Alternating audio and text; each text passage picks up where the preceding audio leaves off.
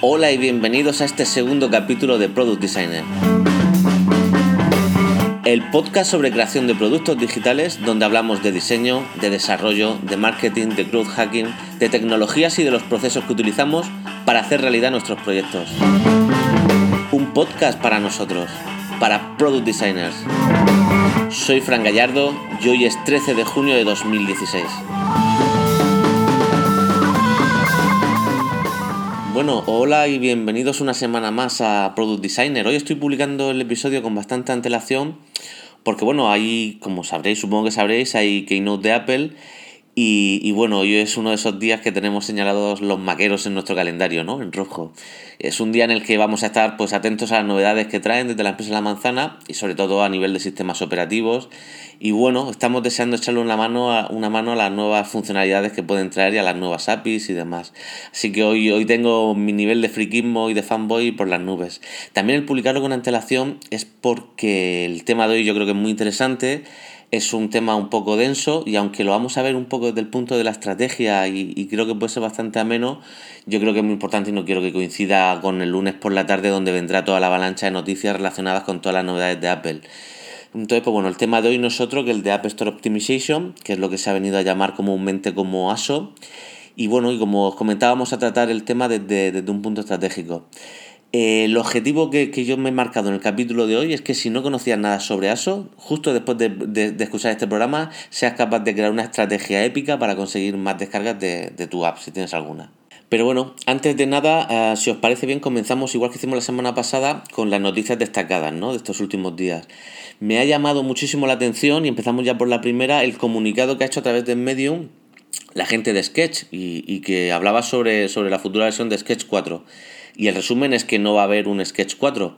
Ellos consideran que, no pueden estar esperando a meter muchas mejoras sustanciales a, a cada versión eh, ellos quieren meter cada mejora, como hicieron como la, por ejemplo en la 3.6 todo el cambio de hicieron de símbolos, lo quieren meter sin que dependan de una versión anual, por así decir, ¿no? De una mayor upgrade que sea, por ejemplo, Sketch 4. Entonces, para evitar eso, a partir de ahora las versiones, las nuevas actualizaciones de Sketch, en vez de ir como 3.8 o 3.9, serán la versión 38, versión 39, versión 40 y 41, para no dar lugar a equívocos en el usuario de que va a haber una versión, una mayor upgrade eh, cuando saquen Sketch 4. Y esto también lo hilan un poquito porque, porque van a empezar, va a haber un cambio en el, en, el, en el, sistema de gestión de licencias. Ahora la licencia va a ser un pago, en vez de en lugar de un pago único, va a ser un pago eh, anual. creo que serán, pues, serán los 99 dólares anuales ¿Y esto por qué lo hacen? Pues bueno, muy sencillo, pues porque un producto cuando va ganando usuarios muy rápidos, aunque sea de pagos únicos, pues va creciendo. Pero al final el mercado tiende a agotarse y, este tipo de aplicaciones necesitan pagos recurrentes para poder sobrevivir. Es, es pura lógica. Entonces, pues bueno, también han anunciado que a partir de ahora, en lugar de pagar por estos mayor upgrades que no van a hacer, eh, nosotros tendremos que pagar de forma anual, que es lo más justo, que todos paguemos de forma anual por este, por este gran producto. Yo creo que este es el mayor cambio eh, desde que en diciembre, creo, de 2015 decidieran salir de la Mac App Store porque les condicionaba un modelo de negocio que, lógicamente no era sostenible en el tiempo. Y, esto refuerza esto que ha ocurrido ahora, pues bueno, yo creo que es que este es uno de los motivos principales por el cual tuvieron que salir de la Mac App Store, independientemente que la gestión de la Mac App Store sea un auténtico desastre. Y bueno, y hablando de la Mac App Store, podemos enlazar con la siguiente noticia, y es que las condiciones de la App Store han cambiado. Eh, como sabéis, eh, este lunes día 13 eh, es la keynote que da comienzo a la conferencia de desarrolladores de Apple. Y, bueno, es bastante sorprendente que, Apple haya decidido mm, anunciar estos cambios en, las condiciones contractuales con los desarrolladores a, poquitos días de, de la conferencia bueno, no sé qué tendrá preparado Apple para esa Keynote, yo auguro cambios muy importantes, porque si no, no, tiene sentido que, a pocos días todo esto lo hayan adelantado. Eh, yo eh, escuchaba el otro día Proyecto Macintosh, el podcast eh, de, de Milcar, de David Sassi y de Carlos Burges, y estoy bastante de acuerdo con este último, en el que yo creo que, tienen algo muy gordo reservado para la keynote y no quieren que, que estas noticias, pues bueno, quieren, como son muy relevantes y son muy importantes, pues quieren que tengan su eco.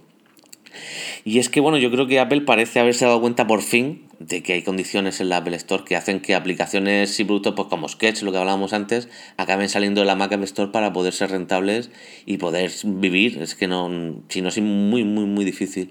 Y entonces, pues bueno, parece que van a intentar poner remedio a esta situación con una serie de medidas como por ejemplo que a partir del segundo año, bueno, vosotros sabéis que la proporción del reparto de beneficios de cada venta de cada producto de la App Store hasta ahora era 30-70 30% para Apple y 70% para el desarrollador, y esto se va a mantener, pero solo durante el primer año. O sea, el primer año será un 30% para Apple y un 70% para el desarrollador, pero a partir del segundo año, y aquí es donde está la novedad, ese 30% se reduce a la mitad, y Apple vas a cobrar solo el 15%. Eh, bueno, es una gran noticia para los desarrolladores que al final pues, van a poder incrementar su margen de ingresos a partir del segundo año. Otro cambio de condiciones muy importante es que a partir de ahora todas las aplicaciones, independientemente de la categoría en la que estén, pueden tener el modelo de negocio por suscripción y de pagos recurrentes. Esto era algo que hasta ahora no pasaba, nadie entendía por qué, pero, pero no pasaba. Solo ciertas categorías podían tener este modelo de negocio, algo que, que, bueno, que es muy injusto y que por fin Apple se ha dado cuenta y lo piensa cambiar. Yo creo que si este cambio lo hubiera hecho antes de diciembre de 2015, Sketch estaría todavía en la Mac App Store, estoy prácticamente seguro. Pero bueno, eh, nunca es tarde si, si, bueno, si al final todos salimos beneficiados con todas, con todas estas noticias.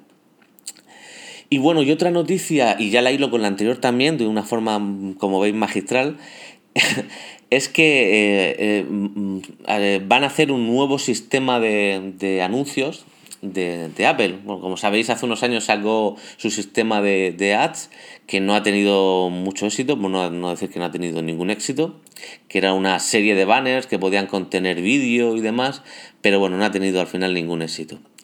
Y ahora lo que han creado es un sistema que llaman Search Ads, que es para, crear a modo de Google, pues crear eh, sugerencias en los resultados de búsqueda, sugerencias patrocinadas. Es decir, que tú eh, busques una aplicación en la App Store y aparte de los resultados orgánicos, entre comillas, que te va, que te va a devolver la tienda, pues tenga unos enlaces patrocinados. Yo creo que eso está muy bien porque nos, nos brinda nuevas formas de dar a conocer nuestras aplicaciones, aunque sea pagando. Pero bueno, son estrategias que podemos tomar o no tomar, pero mientras tengamos opciones, todo vale. Todo vale para nuestras estrategias de marketing, para conseguir llegar a más gente y para conseguir vender más. Os dejo toda la información que ha dado Apple, que, que ha actualizado su, la, aplicación de, perdón, la, la página de developerapple.com y allí, bueno, pues os dejo un enlace para que lo podáis ver vosotros cómo va a funcionar el sistema y un sistema que parece que pinta muy bien, ¿no? Como todo lo que hace Apple, que al principio parece que, que, va a ser rompedor y luego a veces sí y a veces pues, pues no. Y otra noticia, una, bueno, más que noticias son, son dos, dos artículos que me han llamado mucho la atención. Uno es el rediseño de, de UXPing, el, el, la, aplicación de, la aplicación web de Wireframe, que es una auténtica joya, no sé si lo usáis, si no os recomiendo que, utilicéis algún, algún periodo de trial de, la aplicación, porque es una auténtica gozada utilizarlo para hacer prototipos y, Wireframe. Pues bien, pues su CEO, eh, eh, eh Trader, ha, creado un artículo sobre un rediseño que han realizado la aplicación y es muy interesante porque viene, viene a, a comentar pues, todas las lecciones que han aprendido durante el proceso de, del rediseño de la aplicación. Yo creo que ha sido muy interesante, deja unas anotaciones muy, muy buenas y bueno, pues ahí os lo dejo también en las notas del programa por si tenéis un ratito y, lo queréis leer. Y otra cosa que os dejo es un vídeo de, de Juan y Ruiz Achazú, que es el jefe de, UX de Aerolab. Aerolab es una consultora de diseño de, aplicaciones y de diseño web eh, que está en Argentina, aunque trabaja mucho con, con startups norteamericanas. Y, bueno, ha creado un vídeo donde viene a decir los 10 mandamientos del, diseño de productos, ¿no? Del product design. Y la verdad es que muchos de ellos lo clava, ¿no? No, no puedo estar más de acuerdo que con él en, muchísimas cosas. Es una muy buena reflexión. Y bueno, yo lo dejo ahí en las notas del programa también el enlace por si le queréis echar un vistazo, porque de verdad que está, está muy bien. Y bueno, si os parece bien, comenzamos con el programa porque hoy es un programa muy denso y al final se nos va el tiempo.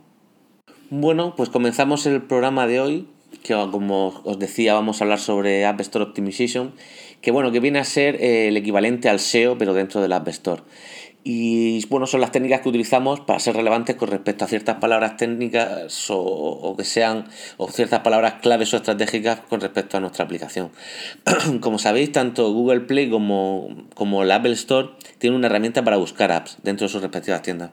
Pues bien, nuestro objetivo cuando trazamos esta estrategia es conseguir salir en los primeros resultados de búsqueda para esos términos o palabras clave que nos interesen trabajar y entonces, pues bueno, conseguir de forma orgánica muchas más descargas. De este tema se ha hablado mucho sobre el ASO y habrás leído y escuchado mucho sobre los cambios de algoritmo, que se han cambiado el algoritmo y ahora pues salen otro tipo de aplicaciones. Eh, hazme caso, yo creo que lo más importante con respecto al ASO es tener perspectiva y mucho sentido común.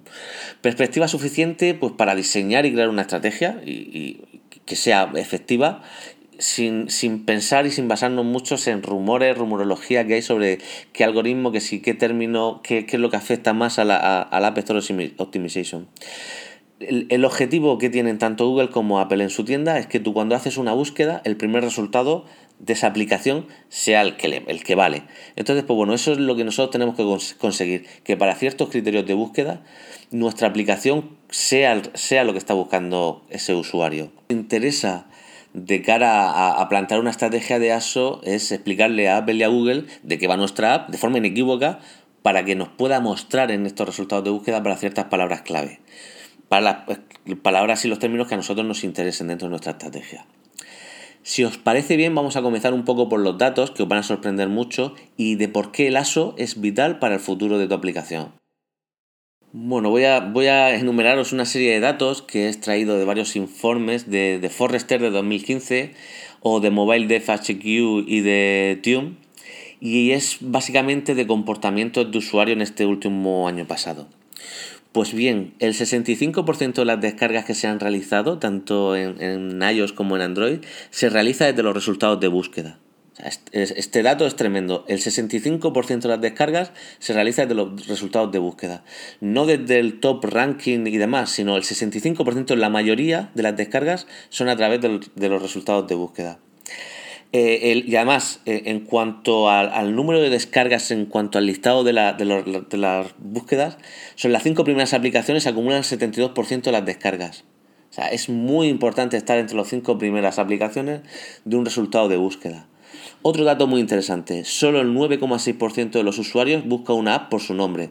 Esto quiere decir que, esto de buscar una aplicación por cómo se llama la aplicación, pues fíjate, una, una de cada 10, el resto busca pues por una categoría, por un tipo de, aplicación en concreto. Luego un dato que, que, os va a llamar muchísimo la atención, que está, bueno, en este caso está enfocado al mercado norteamericano de, de usuarios de iPhone, pero es muy interesante, es que la última aplicación que, ellos se han descargado, ¿de dónde proviene? Pues bien, el 47%, casi la mitad, proviene de búsquedas de, la App Store. Y por ejemplo, solo el 1% ha sido clicando en un anuncio en Facebook, Twitter o en otra red social. O sea, fijaros, casi la mitad de las, de las últimas aplicaciones que se han descargado a estas personas que han encuestado, casi la mitad ha sido a través de los resultados de búsqueda. Bueno, con estos datos podemos asegurar que nuestra estrategia de ASO va a influir mm, de forma muy significativa en el éxito de, de nuestra aplicación. Y es que, creedme, sin, una estrategia de, ASO, estamos lanzando una aplicación prácticamente a ciegas. Eh, dejamos el éxito de nuestra app pues, poco menos que en manos de la suerte, en ver si funciona o no funciona. Yo creo que el ASO con respecto a otros medios de marketing online, en, cuanto a aplicaciones móviles, es especialmente relevante y, efectivo. Y, al final, yo como conclusión, de cara al futuro, es que tenemos que dominar eh, los resultados de búsqueda si queremos tener éxito con nuestra aplicación. Vale, pero ¿cómo podemos abordar una estrategia de ASO de, una app? Bueno, yo creo que tiene que tener dos bases interrelacionadas y que tienen que funcionar los dos. La primera es que tenemos que, por supuesto, que salgan los resultados de búsqueda en una posición relevante. Si no, no existimos.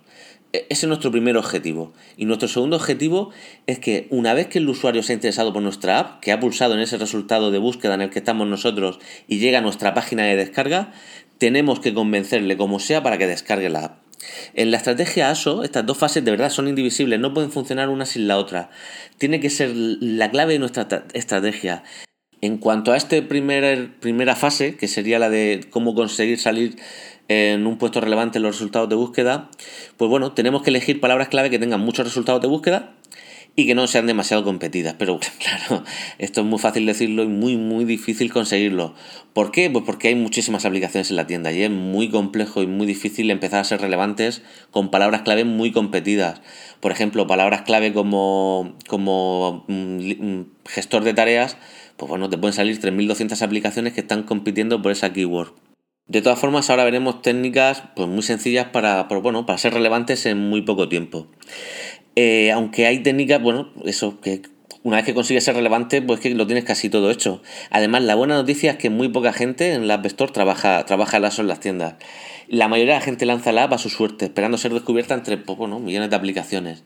Y eso, créeme, es una ventaja competitiva y tenemos que aprovecharla. Nuestro objetivo aquí, en esta fase, es indicarle a Google y a Apple cuáles son los términos clave del contenido de nuestra app y esto lo hacemos implementando nuestras palabras clave en las zonas más importantes de nuestra página de producto. Por ejemplo, pues bueno, en el nombre de la aplicación, en la descripción de la propia aplicación, en las imágenes de nuestra app, tenemos que indicarle a Google y a Apple que esos términos son importantes para esta aplicación, para que empiecen a indexarla con respecto a esos términos y los muestren a estos usuarios que preguntan por ellos. Vale, pero ¿qué palabras clave? Pues para eso tenemos que hacer un keyword research, una investigación de palabras clave, un estudio de palabras clave.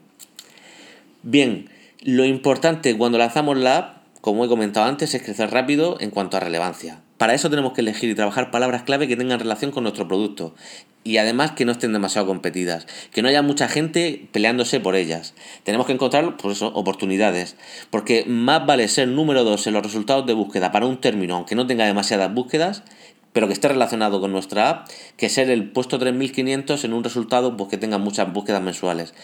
De verdad, tenemos que buscar oportunidades por eso es vital hacer un estudio de palabras clave que en el que podamos encontrar estas oportunidades. ¿Pero cómo lo hacemos? Pues bueno, yo suelo trabajar en diferentes fases. La primera es un brainstorming. Este brainstorming, pues bueno, es una tormenta de ideas en las que, bueno, conociendo nuestra aplicación, porque la conocemos y sabemos cuál es su propuesta de valor, pues nos intentamos poner en la piel del usuario y ver por qué palabras clave podría buscarnos una aplicación pues como la nuestra de ahí podemos sacar ya pues, las primeras 10, 15 palabras, ¿no? Más evidentes. Y a partir de ahí, pues si queremos, podemos empezar a analizar pues, sinónimos de estas 10, 15 palabras clave. Pues por ejemplo, no sé, una, aplicación de tareas, como comentábamos antes, pues bueno, podemos poner eh, tareas, gestor de tareas, eh, listas de tareas, gestión personal. Y bueno, y de sinónimo, pues no sé, podemos poner de gestión personal un sinónimo o algo parecido, podemos poner productividad personal. Bueno, el final de esto es tener una pequeña lista con las primeras palabras clave con las que vamos a trabajar. Luego, una vez que las tenemos, hacemos un estudio de, estas palabras clave y la relevancia que tienen. Por ejemplo, empezamos, cogemos la lista y empezamos desde la, primera hasta la última e introducimos esos términos de búsqueda en la App Store y en Google Play. Y vemos qué resultados nos da. Esos resultados que nos dan van a ser nuestra competencia. ¿Por qué? Porque esas son las aplicaciones que para esos términos de búsqueda están posicionados, que es donde queremos llegar nosotros entonces tenemos que coger y hacer otra lista paralela a esta donde salen estos competidores que salen en los primeros puestos para estas palabras clave. Una vez hecho esto, comenzamos a analizar a nuestros competidores. Tenemos ya dos listas. Tenemos por un lado las palabras clave, por otro lado tenemos ya nuestros competidores y entonces lo que vamos ahora y le hacemos con unas herramientas que, os voy a comentar enseguida, ver para qué palabras clave están bien posicionados nuestros competidores. Por ejemplo, imaginaros en el mismo caso que estamos hablando de, tareas, pues si nuestros competidores son OmniFocus, Things y demás, pues vemos qué palabras clave están bien posicionadas eh, la aplicación de Things.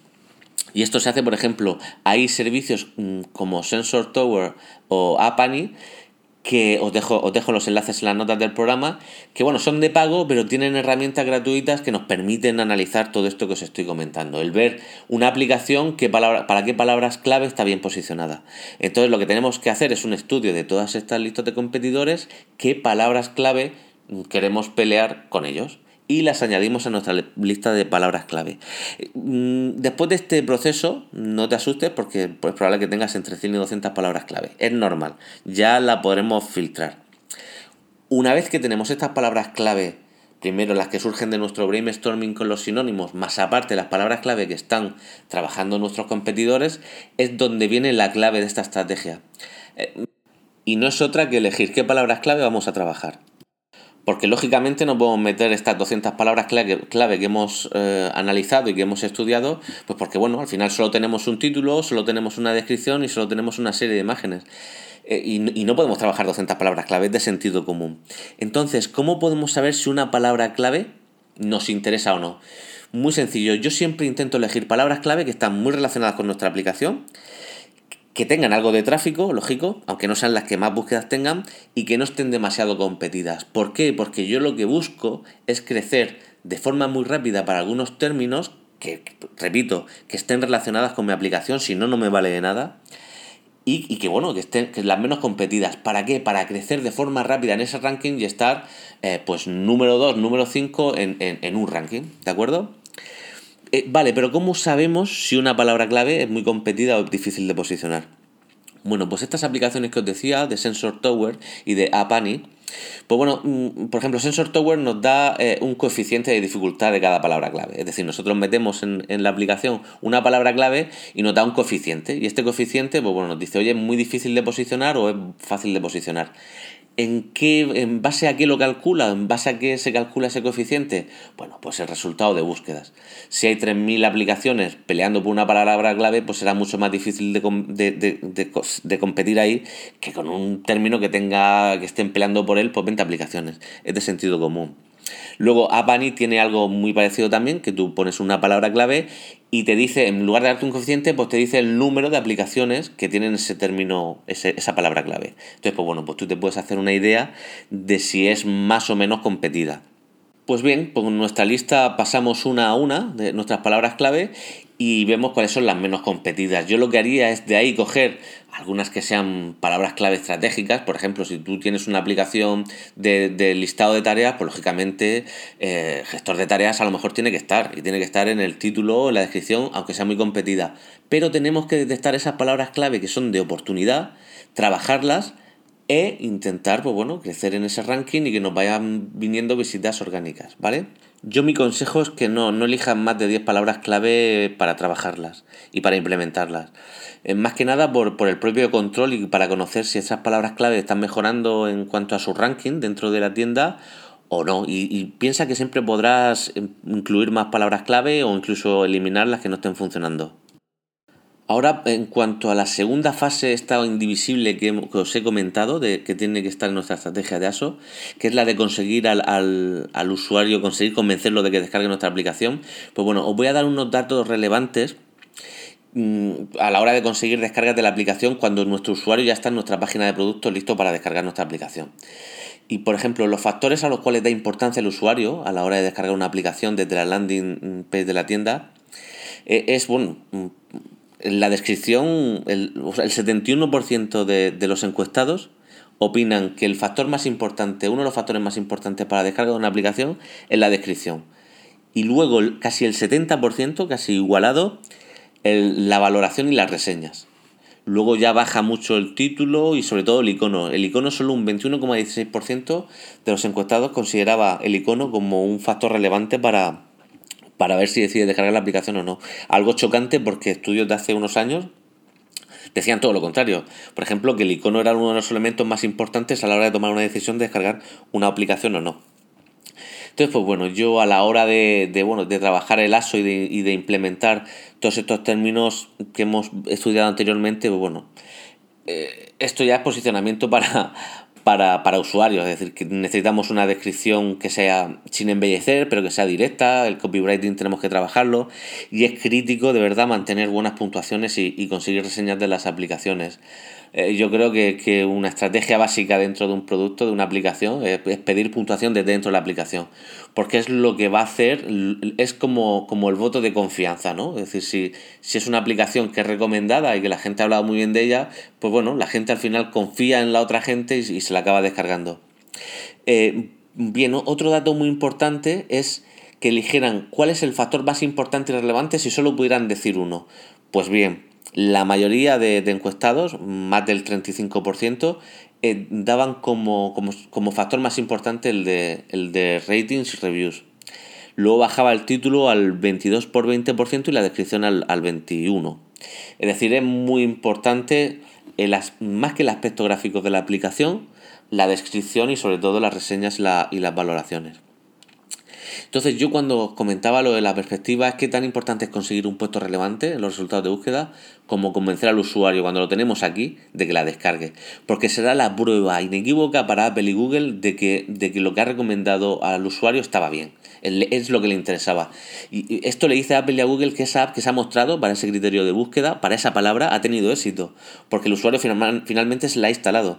Y es la prueba de que esa app es lo que estaba buscando. E, ese tiene que ser nuestro objetivo, decirle tanto a Apple como a Google que, que, nuestra opción es la correcta, porque es la única manera de que Apple y Google nos suban en el ranking y podamos estar en los primeros. E, ellos lo que quieren, o sea, la finalidad que tienen estas empresas es que, es que las, las aplicaciones que propongan en el interior de su tienda se alineen con lo que está buscando el usuario. Y bueno, esto es más o menos lo que os quería comentar eh, sobre, sobre cómo yo trabajo la, la estrategia ASO para, para aplicaciones móviles, ¿no? Y, lo, lo, importante, lo importante que es para, para el éxito de una aplicación. Eh, no quiero dejarlo, ya sé que me, quizá me estoy pasando un poquito de tiempo, es, eh, es, algo para un consejo ya casi para ninjas, ¿no? Que es combinar ASO y SEO para conseguir más descargas ya desde fuera de la tienda, ya no solo en la tienda, sino desde fuera.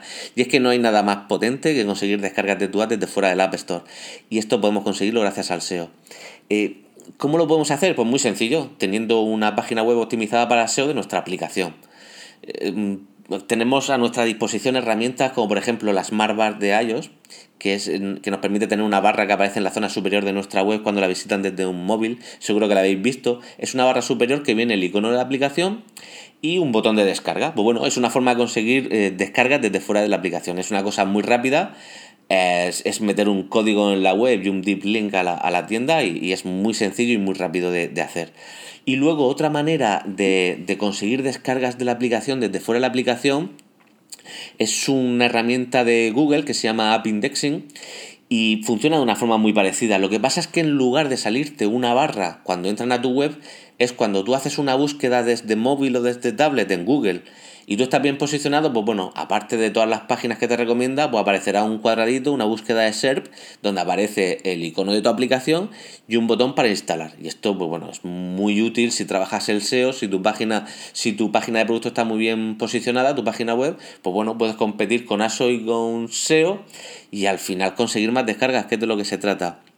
Luego, por eso yo os recomiendo siempre tener una web de, vuestra app muy optimizada para el SEO. Pero bueno, esto ya si queréis y si os interesa el tema, pues podemos ver en otro programa eh, cómo, posicionar el SEO de una, de, una aplicación móvil, ¿vale? De una página web.